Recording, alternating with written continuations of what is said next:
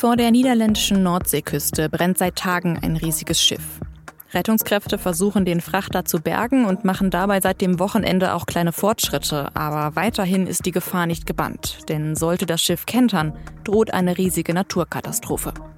Mein Kollege Joachim Becker sagt, das Wattenmeer und die niederländischen Inseln könnten so am Ende dem Preiskampf im Welthandel zum Opfer fallen.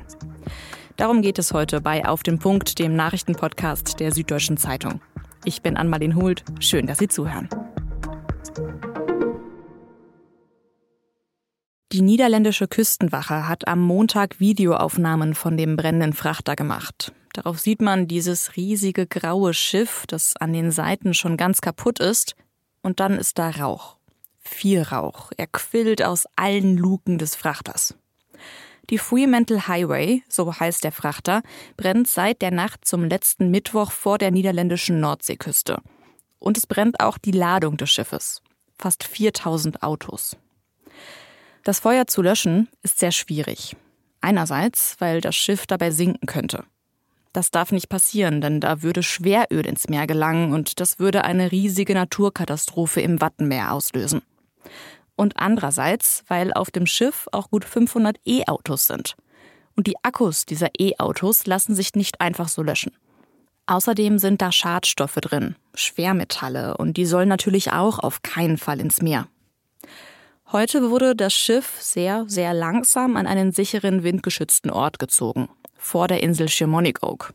Eine sehr riskante Aktion, weil der Frachter ja immer noch brennt. Aber hier gibt es weniger Schiffsverkehr. Wenn der Brand unter Kontrolle ist, soll die Fremantle Highway dann in einen Hafen gezogen werden. Und während die Bergungsarbeiten also laufen, bleibt natürlich die Frage, warum konnte sowas überhaupt passieren? Der Bürgermeister der Nordseeinsel Borkum, Jürgen Ackermann, hat in der ARD bessere Brandschutzmaßnahmen für Transportschiffe gefordert. Wohnhäuser unterteilt man in Brandabschnitte, dass das beherrschbar ist mit Brandmauern und ähnlichem.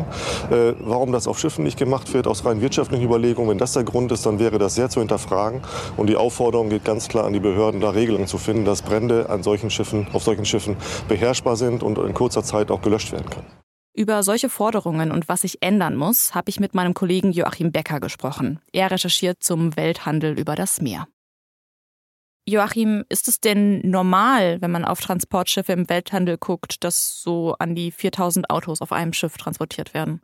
Das ist die normale äh, Art, was auf den Weltmärkten günstig transportiert werden soll zwischen den Kontinenten. Das wird per Schiff transportiert und das ist äh, beim Containerschiff und beim Autotransporter immer das gleiche Prinzip. Es muss möglichst günstig sein, das heißt, die Schiffe werden immer größer und immer dichter gepackt. Also da schwimmt sehr viel Geld auf relativ engem Raum zusammen, sehr dicht. Das senkt die Transportkosten und wenn irgendwo ein Feuer ausbrennt, ist es ein Riesenproblem. Jetzt hast du gerade schon angesprochen, dass das Sicherheitsrisiko auf diesen Schiffen relativ groß ist. So nach deiner Einschätzung, wie viel hat denn die Fracht auf dem Schiff, also diese Autos, mit dem Brand zu tun? Also wäre das Feuer jetzt auch ausgebrochen, wenn da Schuhe oder Möbel an Bord gewesen wären? Also Möbel brennen bestimmt auch gut, aber die entzünden sich nicht von selbst in der Regel. Bei Autos passiert das. Bei Elektroautos weiß man aus der Vergangenheit, dass die sich auch gerne mal im Stand selber entzünden, also im abgeschalteten Zustand. Da kann es verschiedene Gründe für geben. Das eigentliche Problem für die Feuerwehren ist, was man auch von äh, Autounfällen, von, von Selbstentzündungen in Tiefgaragen kennt, ist, die Batterie ist in einem Auto so gekapselt gegen jede Form von Spritzwasser, dass man sie eigentlich nicht löschen kann. Das heißt, wenn so eine Autobatterie brennt, dann brennt sie. Die Feuerwehr auf dem Land würde die brennenden Autos aus der Tiefgarage rausziehen und in einem großen Container voller Wasser, wie in einem Ausklingbecken, einfach tagelang äh, abkühlen lassen. Auf dem offenen Meer ist das so nicht möglich, es ist ein Riesenproblem. Und es wird ja jetzt auch bei der Fremantle Highway spekuliert, dass der Grund für den Brand ein explodierter Akku sein könnte. Ist es denn ein Risiko, was die Reedereien äh, immer im Kopf haben oder im Kopf haben müssen? Sie fahren bewusst mit diesem Risiko. Große weltweite Versicherungskonzerne waren seit vielen Jahren davor, dass die großen Transportschiffe nicht mehr ausreichend mit moderne, übermoderne Löschanlagen verfügen. Wenn äh, irgendwo in einem Container Akkus sich entzünden, dann reicht diese Löschtechnik nicht aus. Was für Sicherheitsstandards gibt es denn auf diesen Transportschiffen? Das muss man sich einfach wirklich vorstellen wie eine Kette von Sattelschleppern auf der Autobahn. Da sind Leute drauf, die mit äh, einem Minilohn über äh, tagelang durch die Welt äh, geschickt werden. Da sind Fahnen mit so 200 Meter langen Riesenschiffen, eine Crew von kaum mehr als 20 Leuten. Die werden dann auch noch zum Löschen eingesetzt, obwohl sie eigentlich keine Feuerwehrleute sind und ihnen wesentliche Informationen fehlen. Das ist lebensgefährlich. Da sterben immer wieder Matrosen.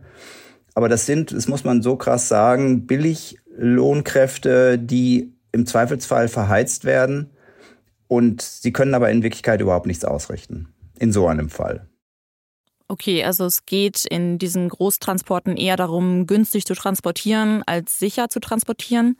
Aber wenn das bei E-Autos jetzt so ein großes Risiko ist, dass da ein Akku auch einfach mal so sich entzündet oder explodiert, müsste man dann nicht den Transport von E-Autos übers Meer jetzt komplett verbieten?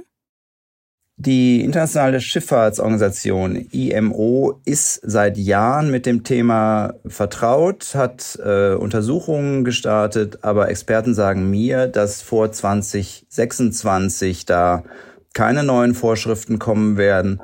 Das heißt, man fährt einfach weiter, weil die bestehende Flotte umzurüsten würde sehr viel Geld kosten. Aber was einen noch viel größeres Problem in meiner mm, Meinung nach äh, darstellt, ist, die Autofähren haben das gleiche Problem. Das heißt, jetzt in der Urlaubszeit fahren große Fähren, die auch 100 Meter lang sein können, mit vielen hundert Autos. Jeder fährt seinen eigenen Wagen auf die Fähre und steigt aus mit der Familie und begibt sich oben in die Räume für Aufenthalt und Verpflegung. Und unten äh, niemand weiß ganz genau, was mit diesen Autos passiert. Wenn durch irgendeinen blöden Zufall Autos sich entzünden, es ist völlig egal, ob die eigentliche Ursache ein Elektroauto ist oder ein anderes Auto. Wir hätten die gleichen Bilder wie jetzt mit der äh, Fremantle Highway, aber man stelle sich das vor mit 200 Leuten oben auf dem Deck stehend und verzweifelt um Hilfe rufend, weil das Ding ist so heiß, dass kein Hubschrauber mit Rettungskräften landen kann. Äh, die Rauchentwicklung ist derartig giftig, dass sich die Schlepperfahrer geweigert haben, das Schiff jetzt bei der falschen Windrichtung äh, wegzuziehen vom Havarieort. Und die Bilder mit Autofähren, mit Menschen, die dann aus 30 Meter Höhe von der Bordwand springen, so wie das bei der Fremantle Highway passiert ist, das möchte man sich mit Frauen und Kindern, mit alten Menschen, das möchte man sich alles so nicht vorstellen. Und wir nehmen das aber in Kauf, dass so etwas passiert. Was muss denn passieren, damit das Risiko nicht mehr so groß ist? Das Schwierige ist, man muss sich vorstellen, wie dieser internationale Transport läuft. Das ist ein Schiff von einem japanischen Räder, der unter panamesischer Flagge fährt mit wahrscheinlich philippinischer Crew, ähm, also Billiglohnkräften, und aus Bremerhaven nach Singapur fährt durch den Suezkanal oder das war der, der, die ursprünglich geplante Route.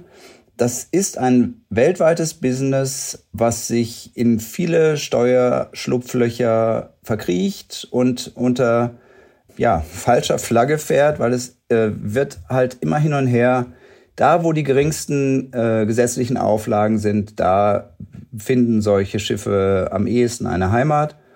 Und es ist relativ schwierig, sie zu greifen in internationalen Gewässern. Und es ist aber auch offensichtlich schwierig, die Hauptschifffahrtsrouten weg von der Küste zu verlegen. Also die Schiffe fahren ja in Sichtnähe zum Wattenmeer.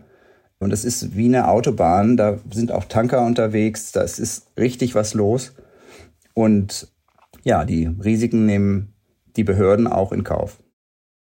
Wie bekäme man denn die Reedereien dazu, vielleicht doch mehr auf die Umwelt oder auch auf die Sicherheit zu achten? Ich habe mit Experten von der Allianz Commercial Versicherung geredet, die versuchen seit vielen Jahren da Einfluss zu nehmen. Sie sagen, außer über eine öffentliche Meinungsänderung über eine wirkliche Katastrophe passiert nichts. Die Reedereien sind nicht bereit, mehr zu investieren. Da passiert nichts. Es findet sich immer wieder ein Versicherer, der auch riskante Transporte versichert. Ja, das äh, Geschäft ist ganz schwierig, ja, von außen zu durchdringen. Es geht also irgendwie immer noch ums Geld. Es geht nur ums Geld und es geht eigentlich dann nur wenn tatsächlich Menschen in Lebensgefahr kommen, nur dann ähm, gibt es vielleicht einen öffentlichen Meinungsumschwung. Danke dir, Joachim. Im Fall Wirecard läuft seit Monaten in München das Gerichtsverfahren gegen den Ex-Wirecard-Chef Markus Braun und zwei weitere Manager. In Singapur hat jetzt ein zweiter großer Wirecard-Prozess begonnen. Angeklagt ist unter anderem James Henry O'Sullivan, ein mutmaßlicher Ex-Strippenzieher des Konzerns. Die Staatsanwaltschaft von Singapur, die wirft ihm vor, einen Geschäftspartner dazu angestiftet zu haben, Dokumente zu fälschen. Diese Dokumente, die stehen im Zentrum des Wirecard-Skandals, denn sie sollten die Existenz von Geld nachweisen, das vielleicht nie existiert hat. Auch von München aus wird das Verfahren beobachtet, denn es könnte weitere Einblicke geben in die mutmaßlichen Bilanzfälschungen und in das Verhältnis zwischen O'Sullivan und anderen Schlüsselfiguren im Wirecard-Skandal. Vor etwa einem Monat kam raus, dass die Bundesregierung im Fall der gescheiterten Pkw-Maut fast eine Viertelmilliarde Euro Schadenersatz an zwei Firmen zahlen muss. Andreas Scheuer von der CSU, als ehemaliger Verkehrsminister verantwortlich für das Mautprojekt, der hatte Verträge mit den Firmen geschlossen, die sich nicht einfach so kündigen ließen. Und das zu einem Zeitpunkt, an dem noch gar nicht klar war, ob die Pkw-Maut wirklich auf den Weg gebracht werden kann. Der jetzige Verkehrsminister Volker Wissing von der FDP will deshalb jetzt prüfen lassen, ob Scheuer dem Bund dafür Geld schuldet. Das soll ein Gutachten klären.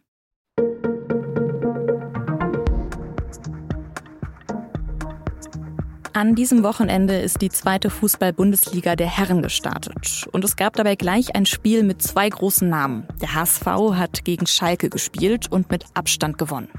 In der neuen Folge des SZ Fußball Podcasts und nun zum Sport sprechen meine Kollegen über das Spiel und auch darüber, warum immer mehr Fans inzwischen die zweite Liga der ersten vorziehen. Die Folge finden Sie überall, wo es Podcasts gibt und unter sz.de slash Sportpodcast. Redaktionsschluss für Auf dem Punkt war 16 Uhr. Produziert hat die Sendung Benjamin Markthaler. Vielen Dank dafür und Ihnen vielen Dank fürs Zuhören und bis bald.